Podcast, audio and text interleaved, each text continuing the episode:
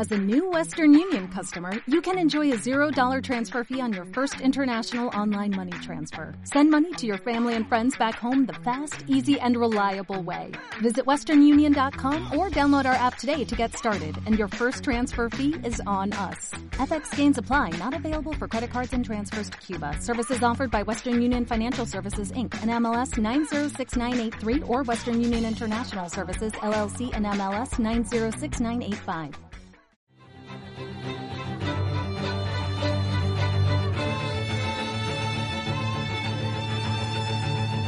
Os recordamos que podréis continuar con este debate y hacer vuestras preguntas a los invitados en la página web de Facebook de Burbuja Radio.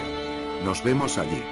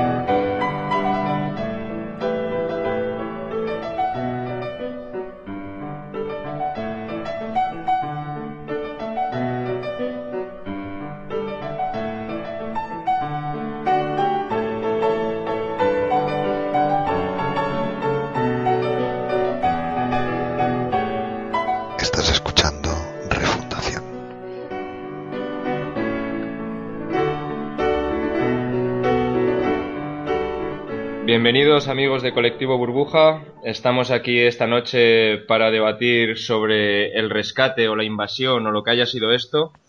Y estamos aquí en un programa especial que será Colectivo Burbuja Refundación.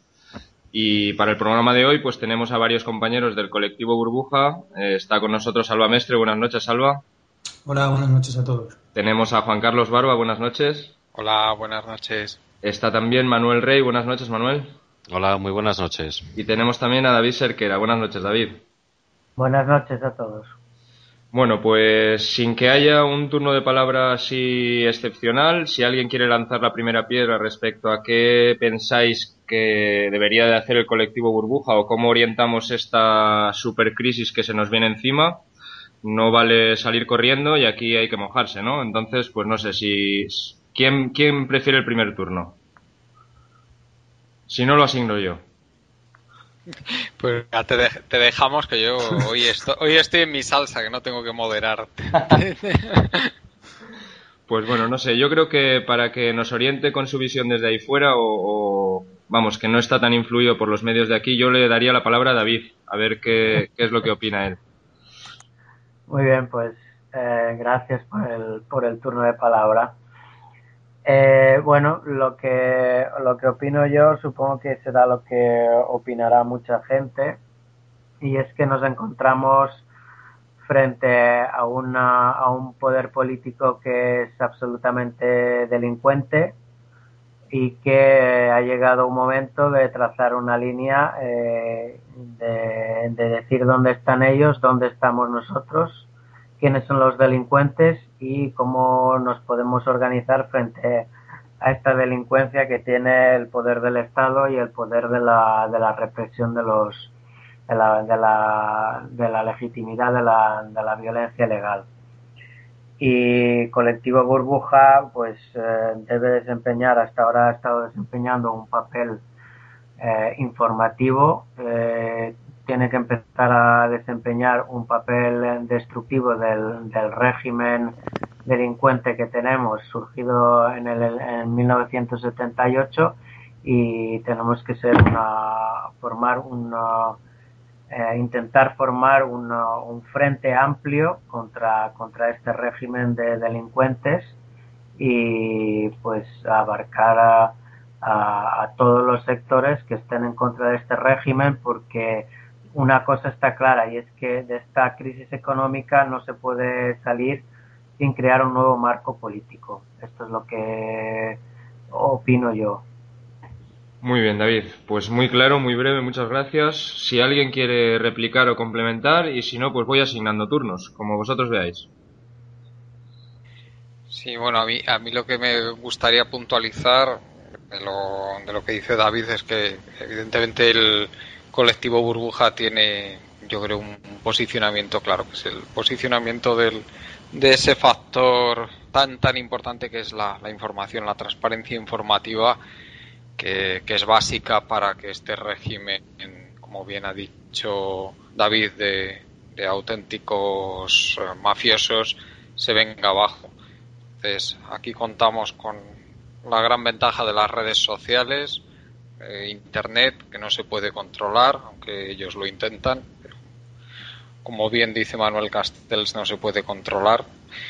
Y para mí ese es ahora mismo en el punto en el que estamos uno de pues el papel clave que debe seguir pero como bien dice David tenemos que ir más allá colectivo burbuja tiene que tratar desde ese desde esa plataforma informativa de aglutinar a todos los que tenemos en común eso tan importante que es el estar contra el statu quo Ajá, entendido Juan Carlos eh, Salva bueno, pues yo voy a entrar, suscribo lo que han dicho David y, y, Juan Carlos, pero yo entiendo que sirve a nivel introductorio. A mí me gustaría entrar en concreciones, ¿no?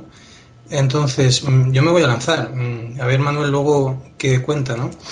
Eh, a ver, eh, es una lástima que no esté hoy aquí Pepe Crespo, porque los últimos programas que yo he escuchado, pues eh, estoy muy de acuerdo en lo que ha planteado, ¿no? Él está planteando el concepto de, de troyano, de, troyano de, un, partido político pues que se, que inmiscuya dentro del sistema para reventarlos de dentro y tal. Bueno, esto es simple, esto sería un planteamiento dado un determinado escenario en el cual hubiese unas elecciones anticipadas, ¿no? Cosa que, ¿por qué no? Es un escenario probable, ¿no? Entonces, eh, yo voy a, voy a tomar este, este escenario de partida como, como punto de análisis, ¿no? Entonces, yo, yo, llevo tiempo apoyando un, una opción que, que, me parece muy interesante, que es el, el partido de escaneos en blanco. Soy simpatizante, no es que forme parte de ellos, ¿no?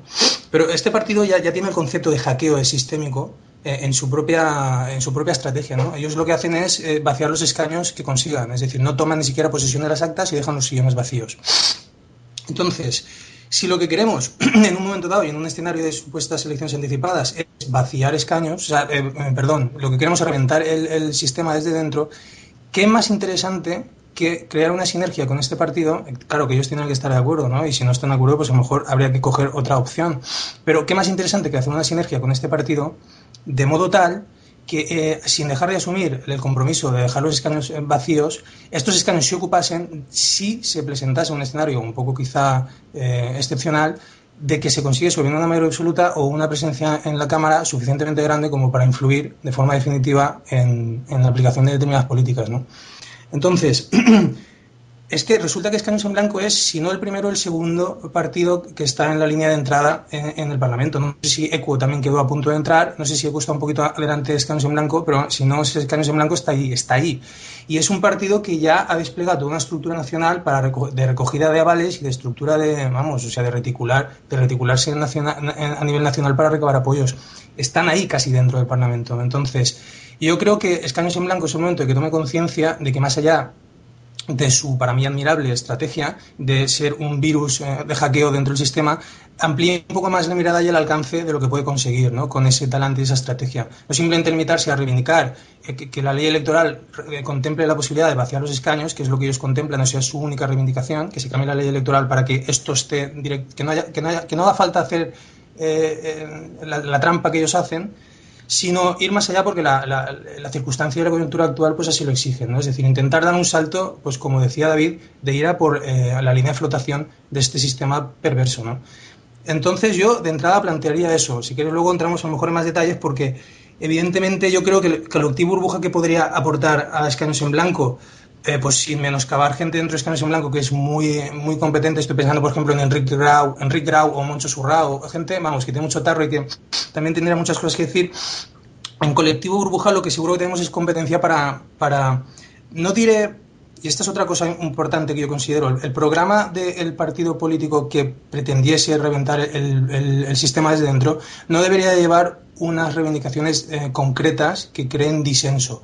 Es decir, Eh, por eso estoy muy de acuerdo con lo que decía Pepe Crespo en alguno de esos programas que le escuchaba muy interesantes, donde hablaba de, la necesidad de basar ese partido en referéndums. Entonces, yo creo que ese tiene que ser la piedra angular. Y el programa no tiene que estar centrado tanto en hacer propuestas concretas, sino en cómo despliego referéndums para que las posiciones de todo el mundo puedan ser expresadas en la elección popular. Es decir, que el partido político que subiera al poder fuera un mero instrumento neutro para, la, para, para vehicular la, la, voluntad de la ciudadanía. ¿no? Si queréis lo dejo ahí y si acaso luego eh, entramos dentro. ¿no? Ajá. Bueno, pues nada, muy bien, gracias Salva.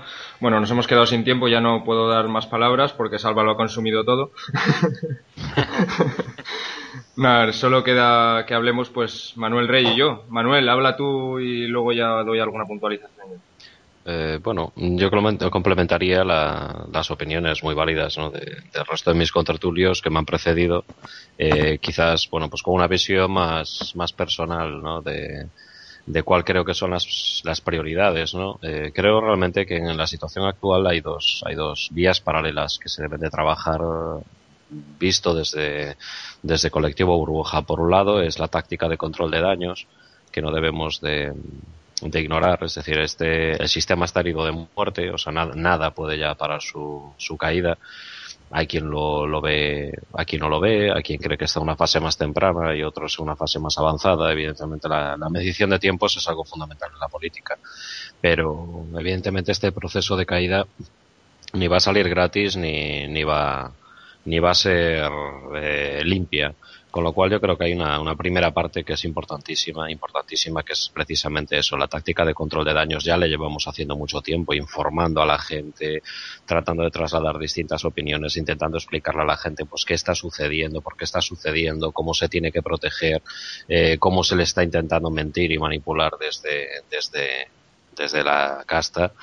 Y luego, por el otro lado, creo que hay que ya preparar el terreno, bueno, pues un poco lo que todos habéis ido aludiendo hacia, en el momento en el que se produzca ya esa, esa caída, ¿no? Que tampoco hay que precipitarse, pero en el momento en que se produzca esa caída, pues recoger lo que quede y reconstruirlo. Y evidentemente, pues ahora sí ya es momento de empezar a sentar las bases, pues, pues con iniciativas, ¿no? De, de ese tipo, pues hablando con gente como Escaños en Blanco y otras iniciativas que vayan surgiendo con distintos grupos, colectivos, aprovechando pues esa gran fuerza que tenemos todos, ¿no? Que son las redes sociales, que ese es un terreno que, que por fortuna por ahora es un terreno de libertad, ya veremos, ya veremos lo que dura.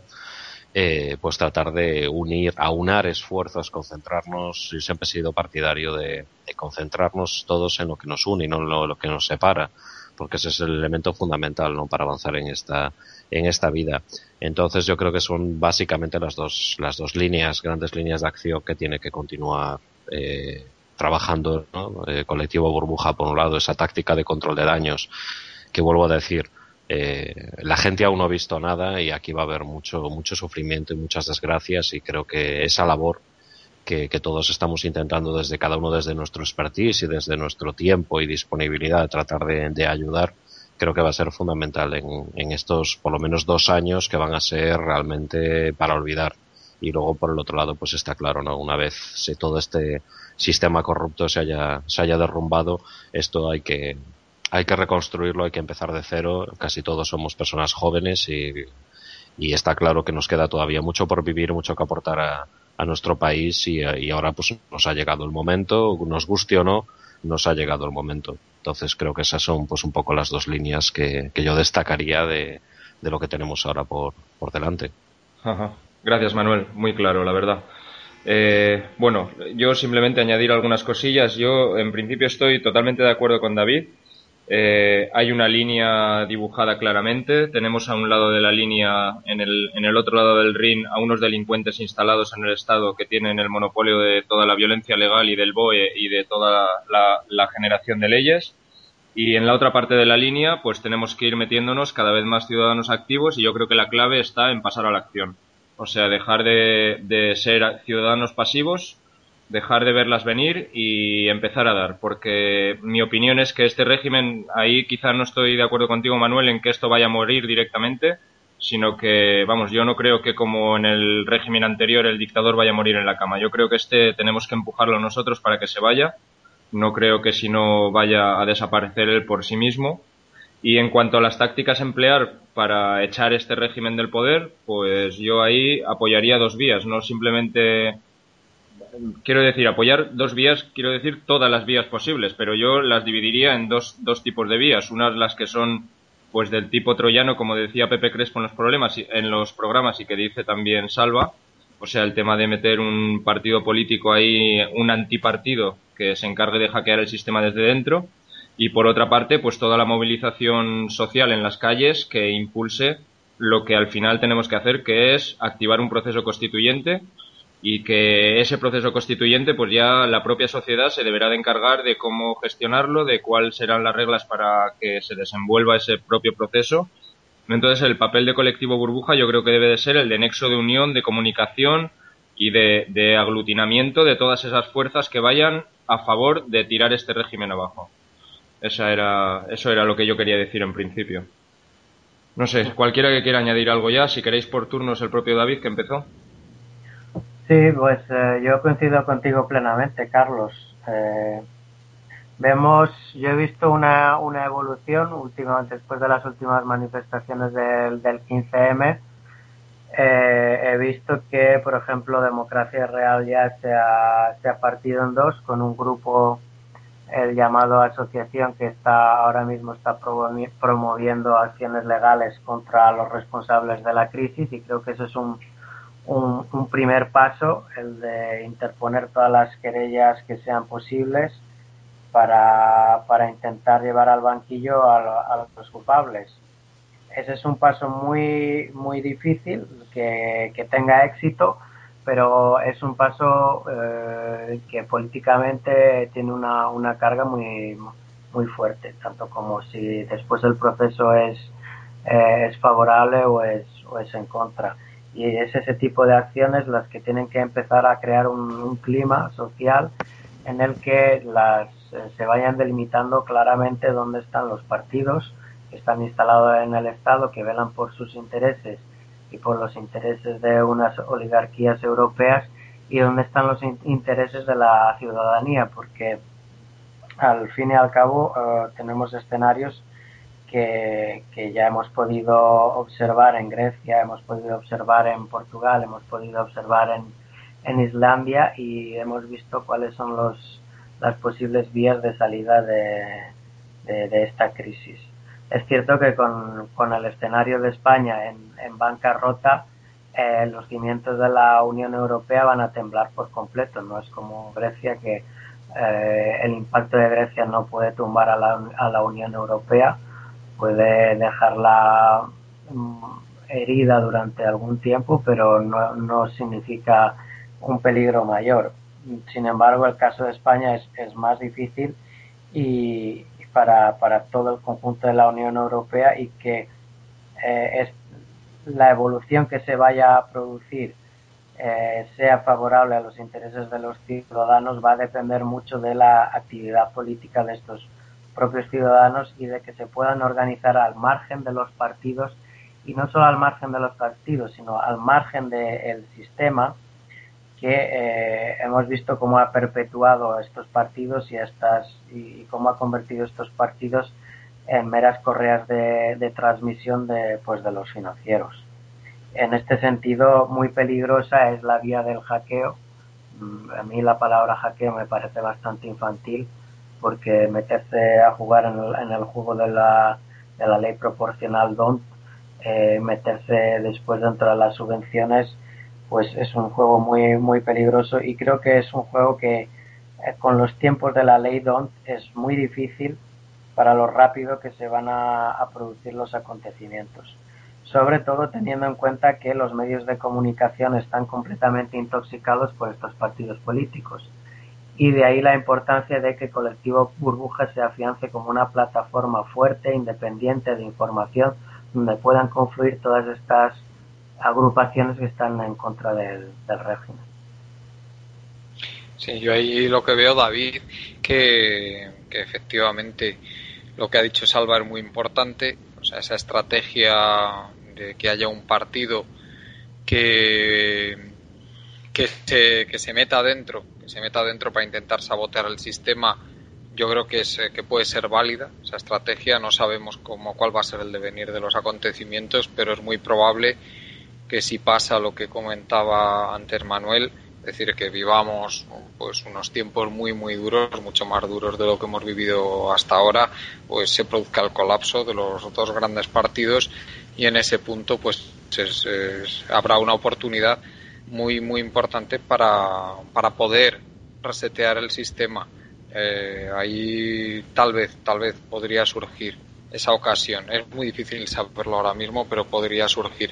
Y luego, pues lo que lo que tú dices, pues me parece muy muy correcto. O sea que se la gente cuando vea la diferencia que hay entre lo que ve en la en la calle, lo que ve en su entorno inmediato y lo que le cuentan los medios de comunicación, que no solo están intoxicados, sino que directamente están comprados, tanto por, el poder político como por el poder financiero, pues eh, evidentemente empezará a buscar otras opiniones y otras opiniones solventes y yo creo que nosotros es, importante que estemos ahí.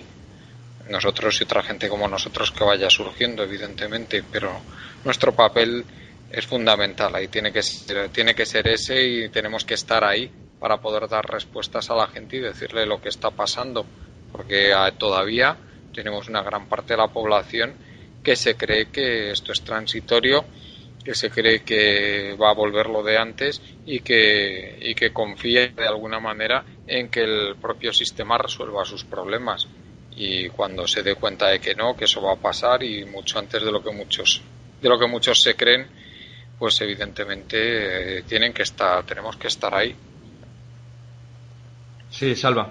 Sí, eh, me gustaría retomar lo, que ha dicho Manuel, porque ha aludido a la necesidad de crear sinergias con cuantas más plataformas, asociaciones y gente mejor. ¿no? Yo creo que ahora mismo en la vía estamos en una situación muy crítica y pues hay que hacer piña. O sea, y olvidarme de si es que antes era de izquierdas y era de derechas. O sea, el tema ahora ya no está ahí, ni de lejos. ¿no? Y luego estoy muy de acuerdo también en lo que dices tú, Carlos. O sea, de, has planteado dos escenarios, ¿no? evidentemente yo estaba planteando en el caso de que se diera un escenario, pero estoy muy de acuerdo en que a esto hay que darle palos por todos los lados. O sea, por donde se le pueda meter, se le mete. O sea, el, escenario hipotético de unas elecciones donde se meta un partido político es una vía. Y por supuesto, hay otra forma de tumbarlo que sería generando un movimiento cívico suficientemente potente como para que se, generase una ruptura a, a, través de un proceso constituyente. Yo eso todavía no lo he visto. ¿eh? O sea, por ejemplo, en Ecuador, en Venezuela o en Bolivia o en Islandia, por ejemplo, que también se está haciendo este proceso, nunca ha sido por una ruptura. En Colombia tampoco fue una ruptura así tan drástica con el sistema. Siempre la cosa se metió dentro de las elecciones, ¿no? Eh, bueno, eso no significa que aquí no pueda, no pueda ser de otra forma. ¿Por qué no? Lo único que digo es que no hay que cerrar absolutamente ninguna puerta porque no sabes por dónde va a salir la liebre. Y menos a, medida que pase el tiempo que las los eventos se pueden acelerar a una velocidad impresionante. Entonces yo pienso que hay que estar ahí a todas las opciones posibles, ¿no? Entonces, bueno, por, por, por volver un poco a perfilar un poco más el planteamiento que yo hago, eh, yo considero que Colectivo Burbuja hay otra gente también muy competente, ¿no? Bueno, antes se decía Juan Carlos que no sé cómo, pero me he quedado con las ganas de, matizarte antes, Juan Carlos, no sé qué has dicho, que me, me, ha apetecido meter la, vamos, la anotación de, bueno, es que de hecho Colectivo Burbuja ya está apoyando a, constituyentes, por ejemplo, de forma explícita, no, nos sumamos en su listado de apoyando a constituyentes. No, lo, yo, vamos, yo no lo he, no he comentado nada de constituyentes. Creo que has sido Carlos, ¿eh? Correcto, no, no, no, pero lo comento ah, yo por, Algo, por algo que has dicho, ¿no? Que digo, bueno, es que efectivamente eh, Colectivo Burbuja no es que vengamos con la idea de hacer nosotros la solución del problema, sino de entretejernos entre todos, porque aquí ah, hay que. Por supuesto, sí, sí, totalmente de acuerdo. Entonces apoyamos a constituyentes, constituyentes nos apoyarán a nosotros en un momento dado si les viene bien, y si no, no pasa nada, porque nosotros los apoyamos. Luego ven a otros que nos apoyan a nosotros y a lo mejor nosotros igual ni nos enteramos que nos apoyan. Bueno, esto va así. El, tema es ir creando una confluencia de, de energía, ¿no? Entonces, bueno, si me permitís eh, completar un poco más el escenario del partido político muy brevemente, yo considero que el colectivo Burbuja, eh, pero como otros colectivos que también puedan tener lucidez a este, respecto, a este respecto, eh, este, tendríamos el papel de determinar cuáles son los puntos problemáticos. Es decir, yo estoy tranquilo de que si Manuel Rey, Juan Carlos, Juan Carlos Barba o, Manuel Polavieja o Pablo Baroja se sientan, inmediatamente hacen un planning, vamos, impresionantemente bueno, de cuáles son los puntos clave que tienen que ser objeto de decisión. Entonces, esos puntos clave a nivel económico, cómo desplegarlos en referéndums para que la población eligiese absolutamente lo que quisiera. Eh, lo mismo a nivel político. Eso, Colectivo Burbuja, también tenemos competencia para hacerlo. Eh, pero, pero no plantear necesariamente que si queremos salir del euro, o no plantear necesariamente que si queremos un determinado modelo, sino empoderar a la población para que sienta que puede decidir. Y aquí me gustaría ilustrar esto con el ejemplo de eh, Suiza. Hace poco hicieron una elección para ver si les aumentaban o, les disminuían. Creo que era una propuesta para aumentar las vacaciones pagadas anuales, ¿no? Por ley. el caso es que votaron en contra Aquí en España seguro que hubiéramos votado todos a favor, ¿no? El caso es que, eh, pero quién sabe, a lo mejor no, porque cuando te dan a elegir uno tiende a empoderarse y a responsabilizarse de lo que decide, ¿no? Entonces, bueno, yo creo que es el momento de, de, encarnar la revolución democrática, que tiene que ser inclusiva y totalmente plural y múltiple, y que la gente diga, bueno, es que mi voluntad va a ser respetada. Un partido político que se meta con, el, con la noción de hackeo dentro del sistema, para encarnar esto, creo que ahora mismo es la única opción de que un partido político pueda aglutinar, eh, vamos, la voluntad de todo el mundo. Es decir, yo no estoy votando un programa para que se aplique una cosa concreta, sino que estoy votando un mecanismo por el cual se me va a estar consultando cada 15 días qué hacemos. Y eso es lo que a mí me parece potente, ¿no? En, este escenario. Entiendo, o sea, sí, sí, Juan Carlos, adelante. No, no, que decía que a mí me parece una idea interesantísima, ¿no? el, utilizar eh, los mecanismos de la democracia directa, introducirlos dentro de lo que es todo el, todo el tema de la, de lo, vamos, de la teoría de la democracia representativa o democracia liberal que hemos, que hemos tenido últimamente, ¿no? en, estos últimos tiempos. Entonces, sí, sí, a mí me parece interesantísimo eso que has dicho, es Salva. Sí, bien. Eh, Manuel, seguro que tienes algo más que añadir. Eh, pues sí, eh, hombre, eh, la verdad es que es un tema realmente muy interesante y quedaría para muchísimo tiempo de debate, pero bueno, está claro que nos tenemos que ceñir al tiempo del que del que disponemos. al respecto de, mm, bueno, pues un poco de, de las discrepancias, ¿no? Sobre si realmente el sistema se va a caer por sí solo o no, yo sí reincidiría en ese tema. a ver, no es que el trabajo nos lo den hecho, pero tenemos muchos más aliados en ese trabajo que de lo que podemos de lo que podamos pensar. Es decir, en el momento en el que de manera inevitable el FMI acabe entrando, va a desmantelar esto de arriba abajo, porque es la manera en la que hay que proceder con los procesos concursales que aborda el FMI y ahí se va a abrir unos vacíos impresionantes. Realmente la casta no es tan poderosa, es decir, eh, se tiende a ver de una manera omnipotente, pero es que su poder básicamente está fundamentado en la pasta de la que dispone y ahora mismo es que no la tiene y cada vez tiene menos, cada vez puede comprar menos voluntades, eso lo estamos viendo los que estamos a pie de, de juzgado, vemos como eh, los juzgados de instrucción se inundan de anónimos, de documentos, de chivatazos, etcétera, de redes que, que, hace cuatro días todos eran amigos, lo que pasa es que ahora ya no hay pasta para repartir y lo que era totalmente inconcebible, que es que determinadas personas acaben viendo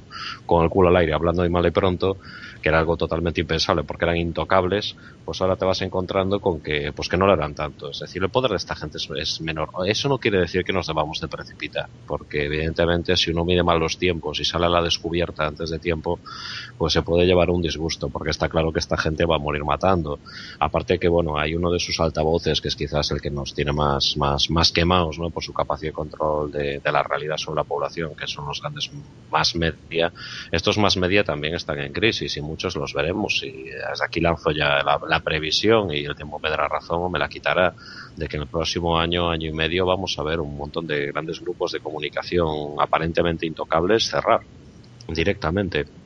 Estos altavoces se van a ir reduciendo, la gente ya, ya está harta de, ver una y otra vez las mismas mentiras y la capacidad que tiene la casta de proyectar realidad y manipulación sobre la población se, se va reduciendo se va reduciendo paulatinamente. Aparte que entre sus propias filas las deserciones cada vez van creciendo más. Eh, a ver, no, no, nos vamos a creer que aquí todos somos buenos y maravillosos, pero hay muchísima gente que hasta ahora, bueno, pues eh, servía a la casta porque le convenía, porque tenía un carguito, porque tenía un puestito o porque de alguna manera dependía de ellos y vivía bien y en estos momentos no tiene nada. Entonces, pues está claro que todas eh, estas filas se van resquebrajando. Eso se está viendo, por ejemplo, en el Partido Socialista, que se está desintegrando silenciosamente por una pura incapacidad financiera de, de mantenerse a sí mismo y eso lo vamos a ver también en el Partido Popular en cuanto, en cuanto lógicamente pues se ven abocados a, un adelanto de las elecciones que es más que previsible. Bueno, hay quien habla de octubre, yo creo que es un poquito precipitado desde luego,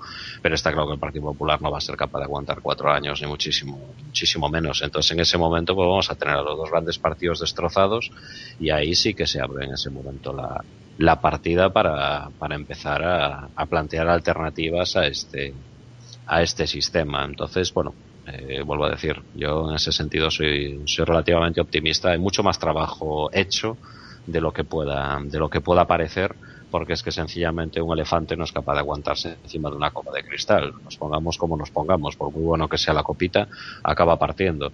Y eso es un poco lo que tiene este sistema en estos momentos. Tal vez yo lo veo más desde el lado financiero que, político, pero, pero bueno, la pata financiera en cuanto falla se, se derrumba absolutamente todo. Y ahí es donde está claro que pues, la gente va a mirar hacia los lados y decir, bueno, ya está, esto se ha caído.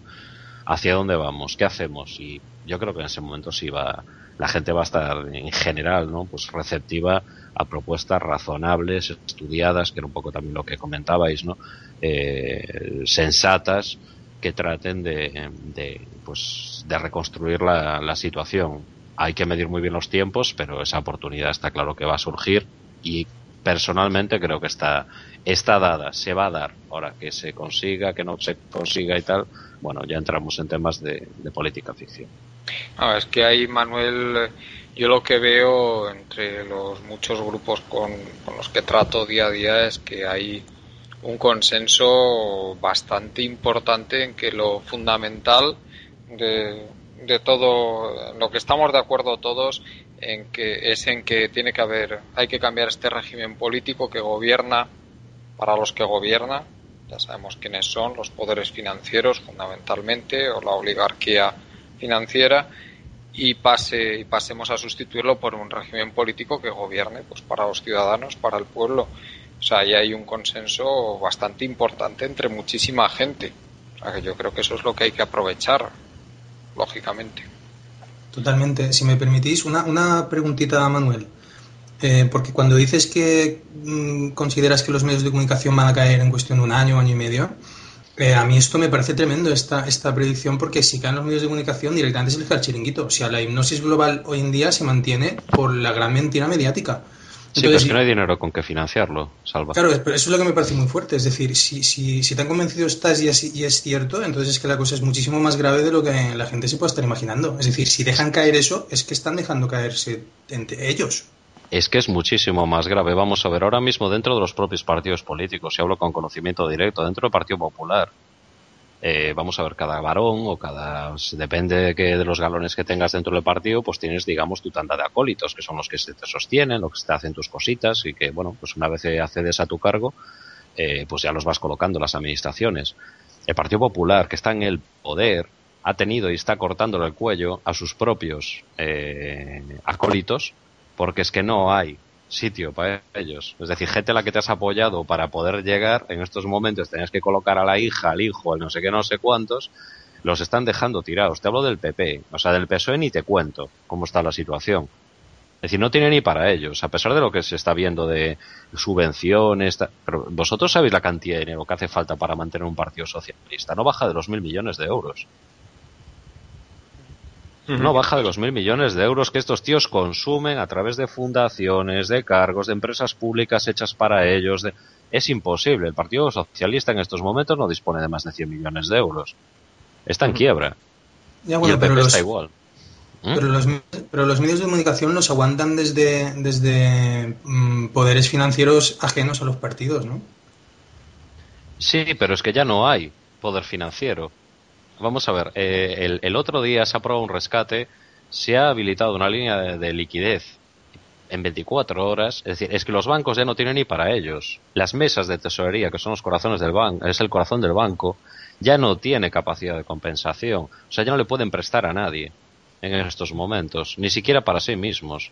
Esa es la situación real. La gente no se da cuenta que este, este fin de semana estábamos a dos pasos y medio de que tuvieran que de que el lunes no se levantaban las verjas en los bancos. Evidentemente Europa entró porque iba a entrar, eso estaba claro, ya era un riesgo controlado. Pero a ver, que, que, estamos en tiempo de descuento. O sea, si el propio banco no tiene para sí mismo, no te va a poder prestar a ti medio comunicación 3 millones. Ahí te den tres duros, macho. Es decir, ya no tengo. Mm. Ni para mí. Mm. Y eso es lo que la gente no está viendo. Mm. Eh, Manuel, eh, estoy completamente de acuerdo contigo en que la ventana de oportunidad existe. O sea, en el próximo año, año y medio, dos años hay una ventana de oportunidad para cambiar las cosas. Y es cierto que seguro que hay fuerzas aliadas con las que ahora mismo pues no contamos o que las contamos dentro del enemigo, pero que por, su, que por su propio interés, o sea, por el interés de que la economía de España realmente sea algo productivo para poder recuperar aunque sea lo que nos han prestado, pues les interesa que aquí haya por lo menos un gobierno, un sistema de gobierno capaz, no como el de ahora, que es totalmente incapaz, pues para simplemente gestionar la economía. Estoy de acuerdo con eso. Hay una ventana de oportunidad. Ahora bien, yo también veo ahí unas amenazas, que eso es por lo que yo decía que el régimen de por sí no lo veo muerto tal cual, sino que va a haber que empujarlo.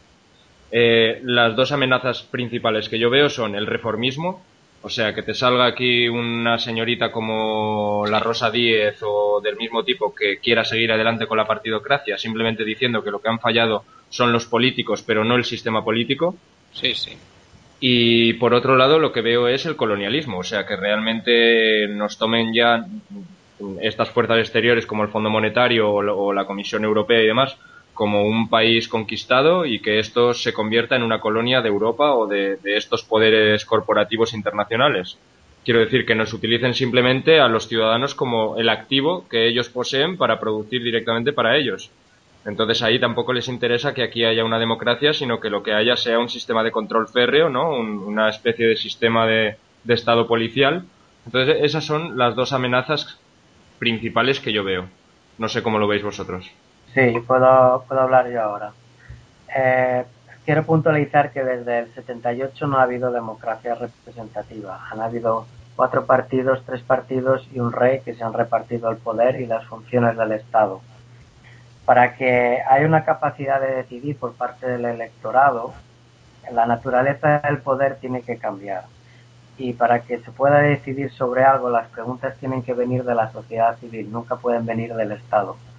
Es muy, es muy característico que en los procesos de desintegración del, del régimen, como Manuel nos está comentando ahora mismo, son claros síntomas de desintegración, eh, exista esa ventana de oportunidad que sea aprovechada por un, por un partido oportunista que se coloque en el poder y que eh, pues que muy gatopardianamente eh, crea, haga creer o haga ver que todo ha cambiado sin que al final nada haya cambiado. Es el oportunismo que decía que decía um, Carlos. En este sentido, pues colectivo burbuja desde mi punto de vista, tiene que seguir eh, realizando este papel de, denuncia, de información objetiva de la realidad, eh, para que ningún oportunismo haga creer a la ciudadanía que, ahora es capaz de, decidir.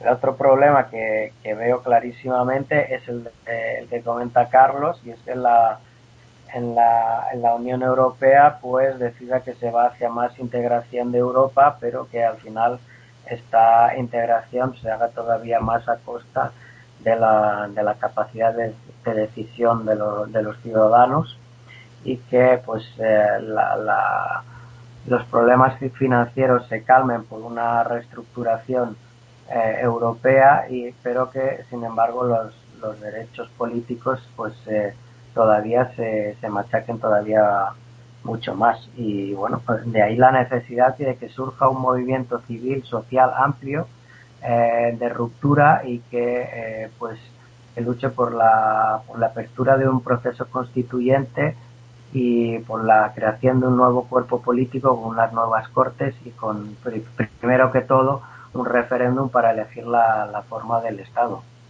si, si monarquía o república.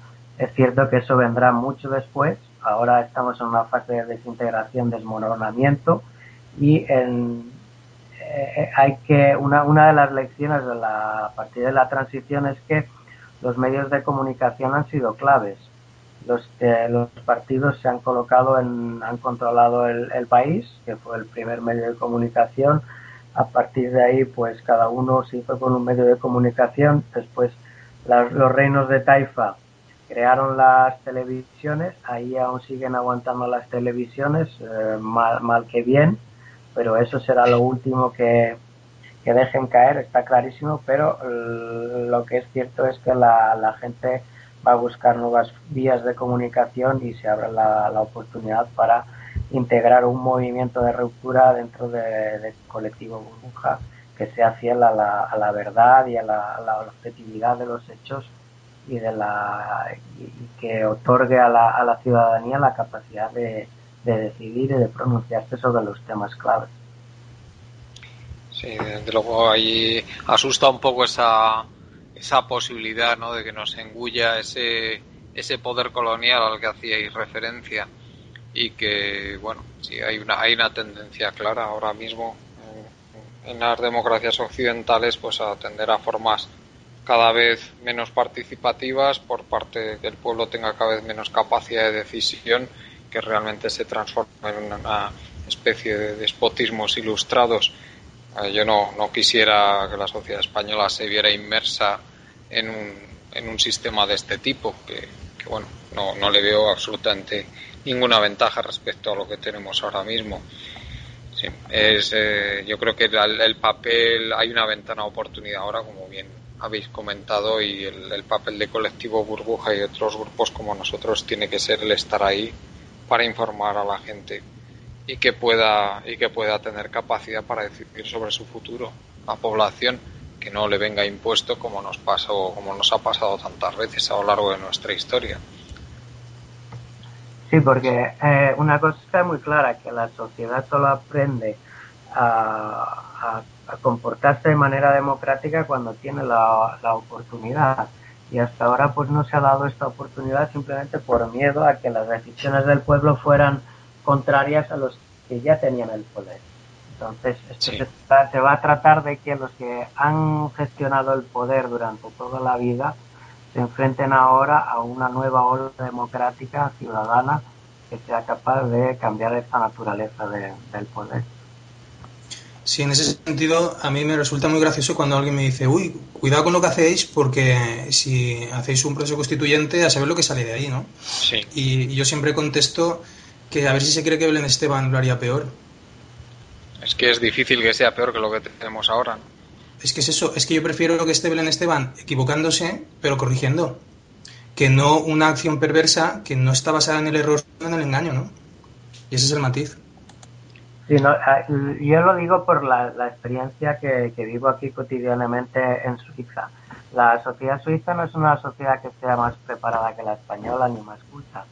Es cierto que tiene universidades de, que son punteras, están entre las diez primeras del mundo. Eso a uno le da mucha mucha ventaja a la hora de no decir las estupideces que dicen los economistas del régimen español, que nadie nunca habría podido pensar que el, que el euro estuviera en peligro, etcétera, cuando desde los inicios de la creación europea intelectuales y profesores universitarios lo vienen anunciando, pero lo que sí que es cierto es que a la hora de decidir la sociedad aprende con los debates que se generan y con la con la elección que debe hacer y se informa y, y es solo así como puede con la responsabilidad es como puede eh, avanzar en la, en la democracia. Y que pues tenemos que devolver esa responsabilidad a la gente porque ahora es un momento en el que la gente va a luchar por su propia supervivencia y es el momento de coger la responsabilidad y poner a denunciar y meter en la cárcel a quien debe estar metido en la cárcel y, y de ir creando pues un, cuerpo político uh, separado de los que han detentado el poder durante todos estos años.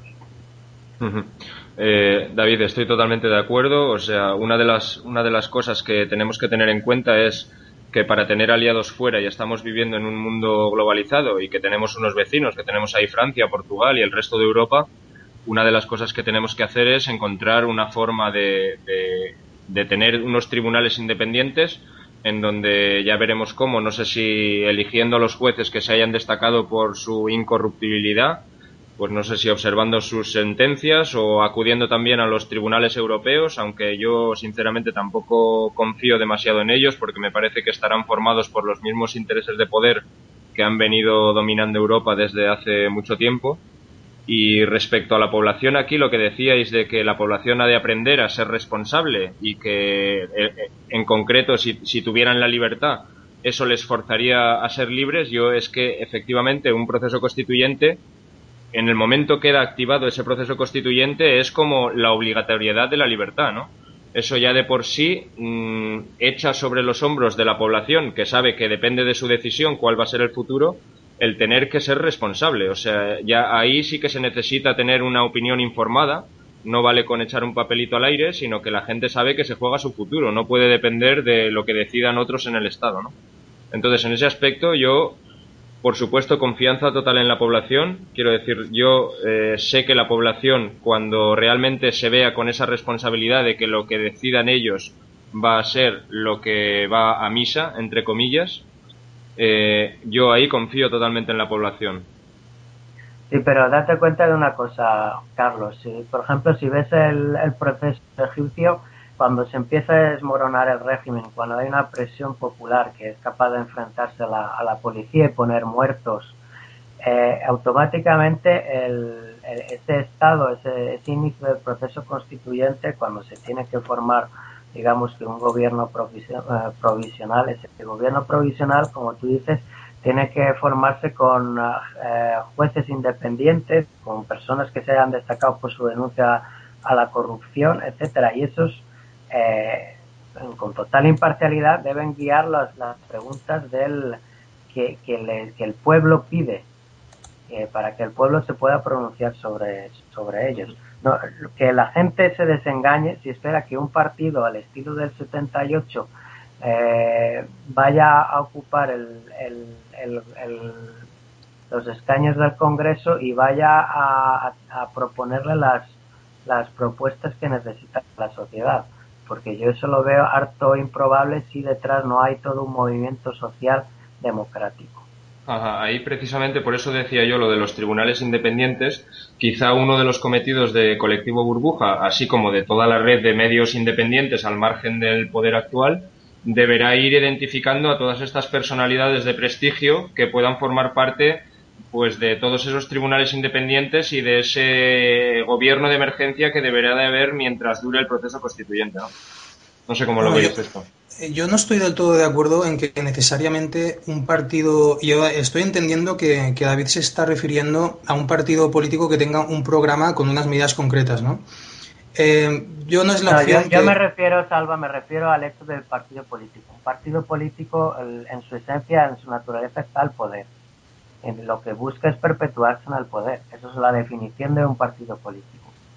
Llevar, bueno, sus, intereses, llevar sus intereses, el, primero el de sus militantes y después el de los intereses del grupo social eh, a los que representa al, al, al poder, al, al, Estado. Desde ese punto de vista, eh, ontológicamente, yo veo muy difícil que un partido político sea capaz de cambiar la naturaleza del poder si está encaramado al poder. Sí, ver, David, detrás, sí, detrás sí. no tiene toda una presión popular muy, muy amplia. Ah, bueno, es que tú mismo pones el condicional. Es decir, vamos a ver. Eh, estás cometiendo la falacia naturalista, es pasar del ser al deber ser. Es decir, tú haces una constatación y un análisis de cómo ha venido siendo, al menos en nuestro régimen, y yo estoy muy de acuerdo contigo. Has hecho una descripción de lo que es un partido político en el sistema español desde el 78, incluso antes, por supuesto.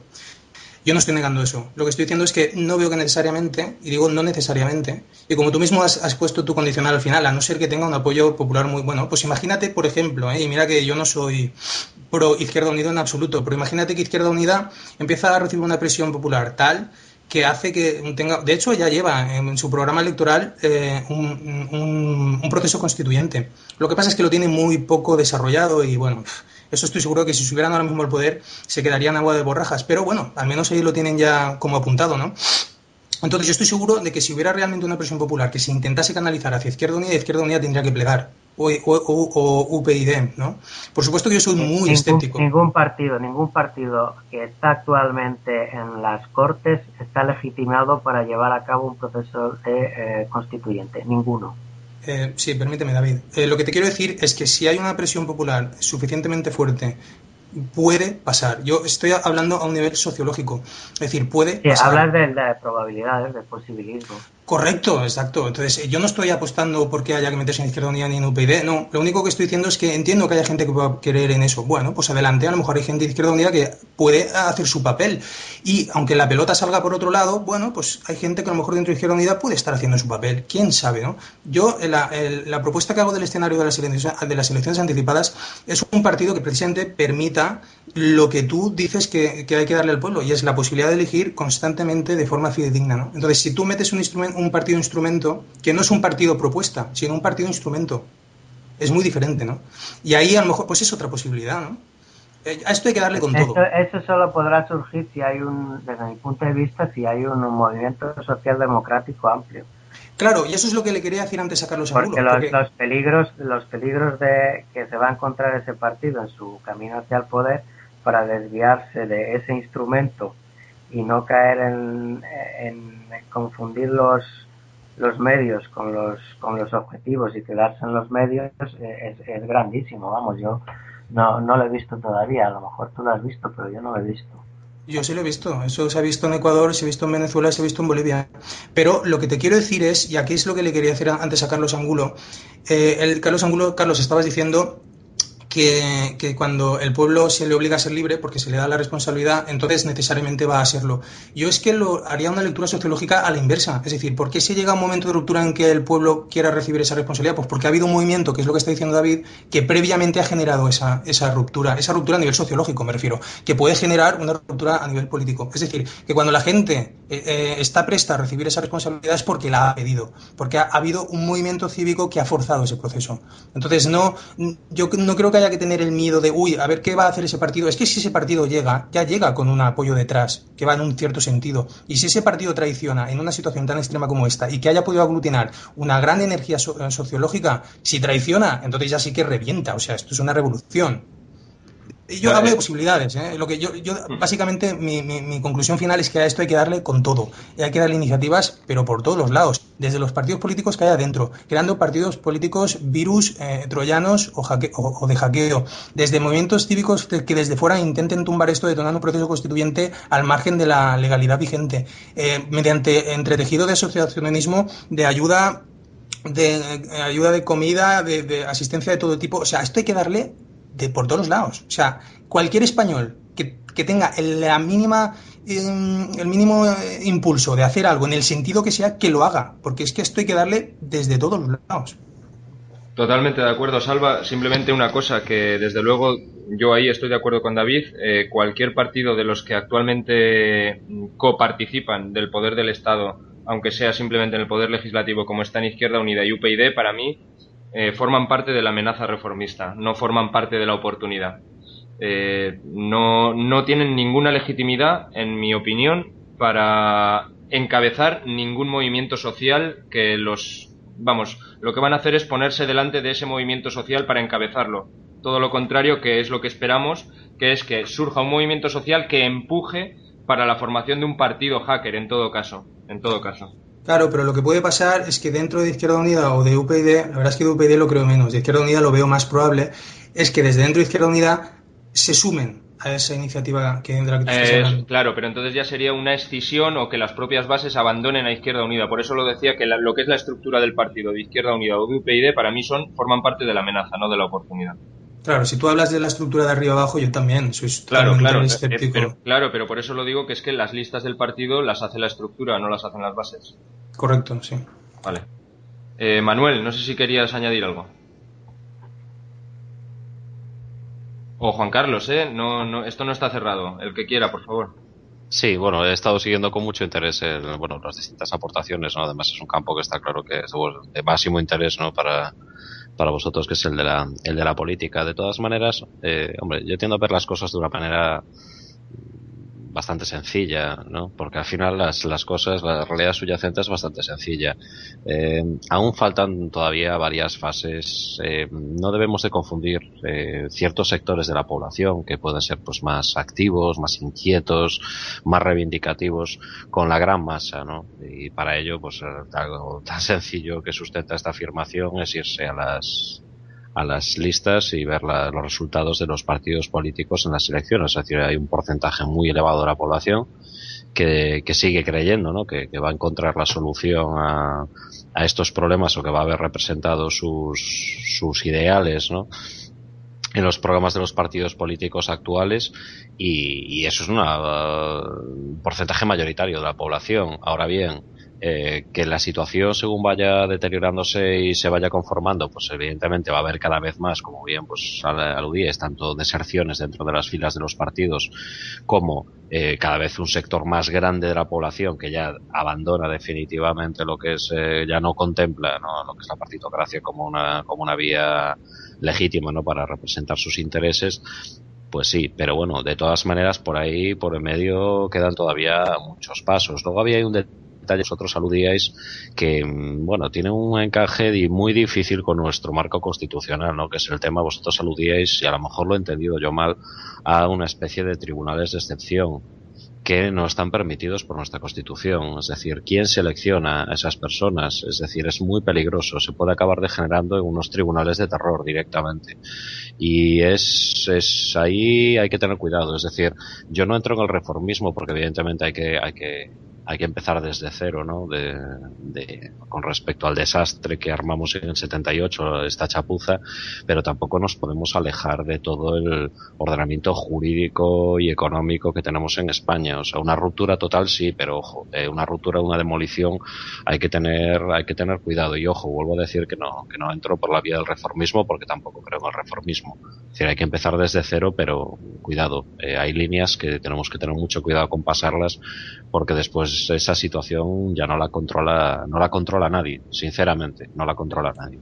Me, alegro, me alegro, ay, perdona, Salva, me alegro que digas esto, Manuel, porque yo la verdad es que no, no soy jurista ni tengo ni idea, la verdad, de todo esto, pero desde luego si nosotros pensamos, por ejemplo, que en un sistema futuro debería de ser el Poder Judicial independiente, pues quizá uno de los primeros puntos para establecer este, esta activación del proceso constituyente debería de ser dar la independencia al Poder Judicial para que los propios juristas fueran los que, entre ellos, en una elección dentro de todo el mundo jurídico, eligieran ya un tribunal supremo, ¿no? Entonces, que, que, fuera quizá ese tribunal supremo en el que ya mm, quedaran invalidados los actuales miembros del Tribunal Supremo y del Tribunal Constitucional, que, que debería de ser derogado, y que el mundo jurídico eligiera cuáles fueran ese, ese tribunal válido, ¿no? Por decirlo de alguna manera. Sí, pero, pero eso ya lo teníamos, Carlos. Es decir, quien se encargó de cargarse todo eso fue Alfonso Guerra.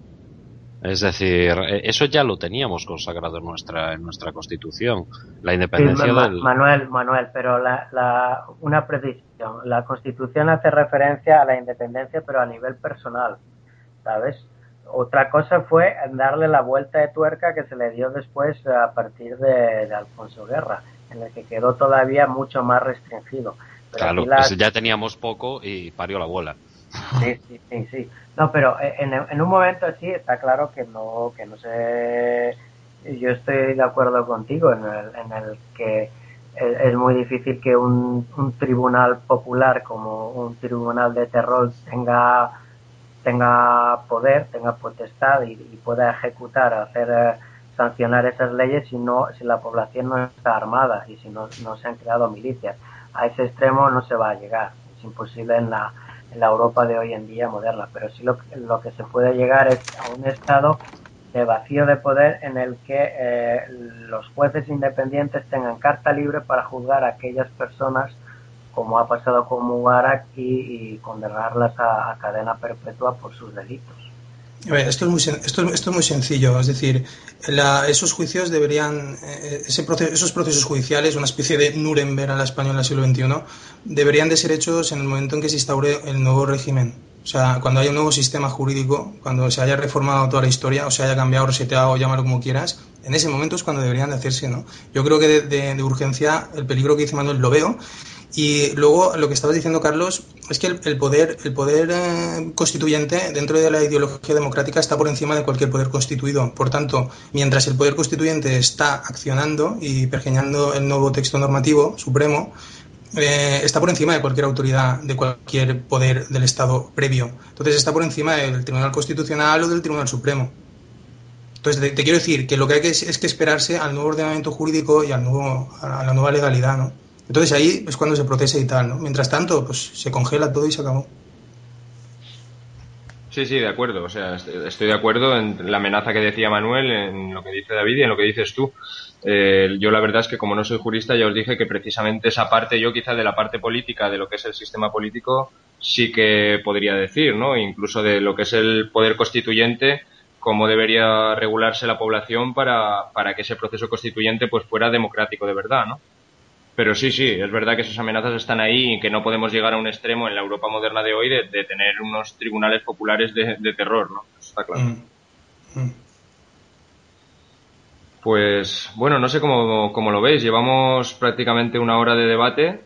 Hombre, a mí, me, a mí me gustaría, si queréis ir cerrando, sí que me gustaría hacerles una pregunta directa a Juan Carlos y a Manuel como, como, economistas, eh, como especialistas en economía, vaya. Eh, que así como a nivel político yo puedo tener claro cuáles son los puntos clave que deberían decidir, decidir la ciudadanía, ¿no?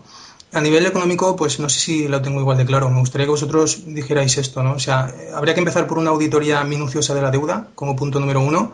Como punto número dos, plantearse o no la salida del euro, o dónde estarían realmente las claves de lo que habría que hacer a nivel político. Bueno, sí. Perdón, perdón, a nivel económico. Adelante. sí, sí, sí. Lo que comentas de la auditoría de la deuda, tú ten en cuenta que la gran mayoría de la deuda que tenemos en España es privada. Y como tal deuda privada, pues vamos a ver, es que es muy complicado decidir sobre eso. Se audita esa deuda, esa deuda es, es legítima, es ilegítima. Pues es que eso es complejísimo de, de analizar. Es que habría, habría que ver cómo se han adquirido esas deudas. Si uno eh, entra una dinámica de decir que lo que se ha perpetrado es un engaño masivo sobre la población para saquearla hinchando una burbuja inmobiliaria que, cuya única finalidad era esa, ¿no? Coger las plusvalías del suelo y salir corriendo con ellas, pues evidentemente sería ilegítima, ¿no? La deuda no solo toda la deuda privada de los hipotecados, pero, pero vamos, eh, y la mayor parte de la deuda empresarial, sobre todo la, relacionada con promotoras y constructoras. Pero vamos, yo creo que ese es un tema muy, muy complejo. Lo que está clarísimo es que la deuda no se va a poder pagar íntegramente jamás. Entonces, lo que hay que plantear de una, de una forma seria con nuestros acreedores, pues es, eh, es una negociación para, para ver qué parte de la deuda es razonable que se pague. Sí, ahí hay, ah, perdona Juan Carlos, ahí sí que hay un, peligro muy, muy claro y es que una cosa es que lo primero que se debe establecer es que el acreedor también tiene responsabilidad y hasta ahora no tiene sí, Sí, sí, está claro, claro que sí. Peligro, por eso mismo. El peligro mayor a nivel económico y ahora que hemos visto que ha pasado con Grecia es que han eliminado completamente su eh, eh, su soberanía a través de, acuerdos internacionales que te dejan preso completamente, en el que los acreedores no asumen ninguna responsabilidad y todo recae sobre sobre el, deudor y sobre la bueno y sobre la población que no sí, eso está clarísimo David eso está clarísimo pero ese es uno de los argumentos que habrá que utilizar cuando llegue cuando llegue el momento. Luego también está la deuda latente es decir que es así que puede ser ilegítima es decir Ahora mismo el Estado ha avalado con más de 100.000 millones a la banca y obviamente la mayor parte de esos 100.000 millones se acabarán ejecutando de esos avales porque la banca es insolvente. Entonces, claro, esa deuda sí que se podría considerar ilegítima, lógicamente, cuando llegue el momento. Y, realmente poco más, porque el, resto de la deuda pública española la, solo debemos 180.000 millones al exterior y, y vamos, es, eh, yo es que lo veo complicado decir que esa deuda es ilegítima. Sí, la, la, mayor amenaza que veo yo ahora es esta, la dinámica de la, de la Unión Europea en la que los países, hasta ahora esto, ya lo he dicho en algún programa anterior, la, el papel que han jugado estos partidos salidos de la clandestinidad, que no olvidemos que fueron financiados por la socialdemocracia alemania, alemana en un contexto de Guerra Fría, y por la cristiano-democracia también, ha sido el de correa de transmisión de toda la, política de bloques y de los intereses de la, del capital financiero transfronterizo. Eh, bueno, el peligro que ahora estos han cumplido ya su papel como correas de transmisión o como los Judenrats en la Segunda Guerra Mundial y ahora pues es la hora de firmar los, los convenios que anulen completamente la soberanía nacional como ha pasado con, con Grecia. Y yo no dudo que Rajoy pues eh, le planten medio billón de, euros y el tío firme sin, sin mirar las condiciones que está haciendo. Si, el problema, David, es ese. y después se vaya al fútbol, Si el problema, David, es ese, que no es tanto la deuda que se ha adquirido hasta ahora, sino la que se va a adquirir en el futuro. La deuda que, que puede ser totalmente ilegítima, si ahí estoy de acuerdo. Manuel, si quieres añadir algo por lo que preguntaba Salva en cuanto a cuáles serían las medidas que deberían de contemplarse inicialmente en un, en un proceso de ruptura, medidas económicas. Eh, bueno, eh, yo plantearía ahí realmente tenemos varias varias vías en, a abordar, no solamente una. Eh, hombre, todo comienza y un paso que es común a, a todas ellas es el precisamente ya no solamente una auditoría de deudas, una auditoría general de cuál es la situación. Sin ese cuadro de mando eh, que se puede obtener en un tiempo relativamente corto de tiempo, si hay, si hay voluntad, con ese cuadro de mando se puede saber la situación real, o sea, no solamente en el sector público, sino en el sector privado. A partir de ahí tenemos dos vías, la vía europea o la vía del monte. La vía europea, evidentemente, pues pasa por, bueno, caballeros, tenemos este problema, estas son las cuentas, estas son las circunstancias, esta es la deuda que tenemos, no podemos atenderla, tenemos que hacer una negociación, una reestructuración completa, unida a una batería de reformas muy amplia que además, muy probablemente, van a requerir recursos, financiación de Europa para poder abordarlo. Entonces ahí tienes toda una serie de programas de inversiones y de reformas económicas muy fuertes. Bien, es en un plan global a negociar con Europa, es un mega rescate si a este plan global se quieren unir, España quiere liderar eh, ese programa para arrastrar detrás suya a todos los países del sur de Europa para ir a, ese mega programa global que a lo mejor Juan Carlos pues eh, coincidirá conmigo que podríamos andar en los 5 billones de euros perfectamente eh, para, para poder estabilizarlo todo, bueno, pues te la juegas ahí y, montas precisamente esa, esa mega operación de, reestructuración de todas estas economías que han quedado destrozadas. Eso sí, lógicamente, bueno, va a haber una serie de contrapartidas de cesión de soberanía en muchos aspectos, y sobre todo es un programa de reformas que le va a dar la vuelta a España como un calcetín, porque es lo que hay. La vía B, que es si fracasa la vía europea, la vía B yo personalmente, pues eh, la única vía que veo es eh, una salida del euro con, eh, lógicamente, mm, estrategias muy agresivas, porque en ese momento el riesgo real de enfrentarte a una crisis de balanza de pagos es, es muy cierto. Y ahí, pues yo ya sí, ya soy partidario. Si te vas a echar al monte, te echas al monte al completo. O sea, aquí ya mariconada las justas. O sea, se suspenden acuerdos de Schengen, automáticamente aquí en España nosotros tenemos que asegurarnos la entrada de divisa, se tiene que salir un montón de población para afuera, se tiene que cerrar un montón de servicios por el presupuesto de base cero y aquí lo mínimo indispensable para, para poder operar. Se relajan las políticas fiscales total y absolutamente para poder traer divisa de todas partes y a pasar pues 10 años, pero canutas, canutas. Yo son las dos vías en principio que, que contemplo. No sé si a lo mejor pues Juan Carlos puede verlo de yo, manera. Yo, añadiría a lo que ha dicho Salva como, como medida urgente si realmente se consiguiera la ruptura política, pues desmontar todo todo el chiringuito que hay montado alrededor de la oligarquía financiera española, de la oligarquía financiera y empresarial, que tiene realmente eh, tiene copados los mercados más importantes a su medida, controla precios, se dedica a extorsionar sistemáticamente a los consumidores, no permite que entre la competencia, o sea, eso es fundamental, o sea, desmontar todo ese chiringuito. Una vez que se consiguiera desmontar eso, que realmente son toda una serie de parásitos que se dedican a absorber, a, absorber la sangre al resto de la población, pues las cosas ya solo con eso iban a mejorar muchísimo en España o sea, eso es fundamental.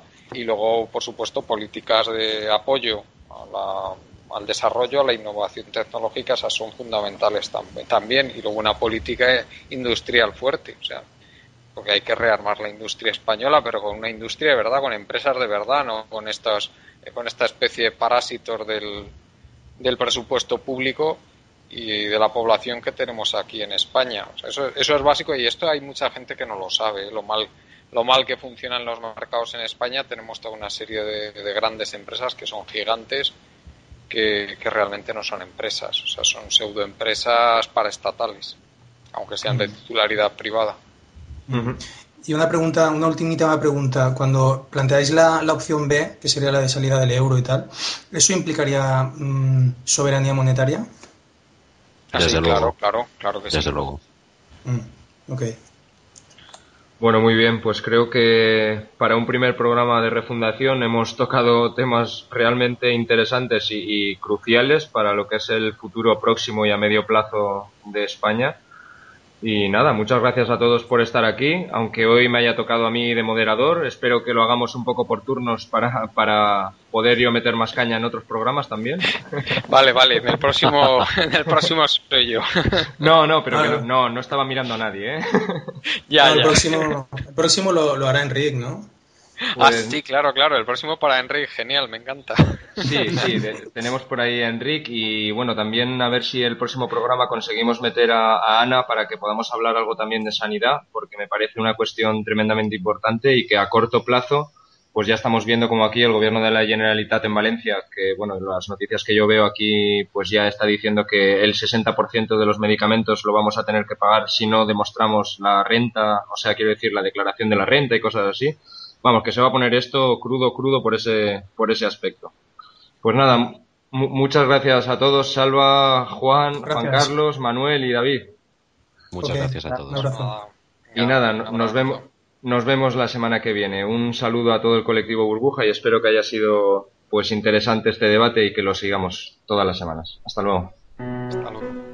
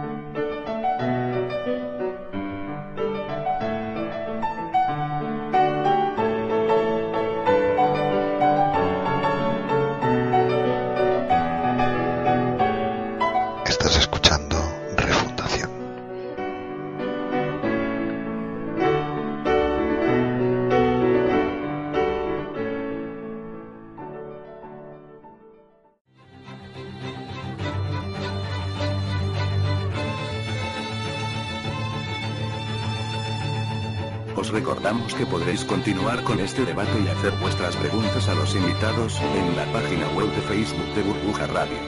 Nos vemos allí.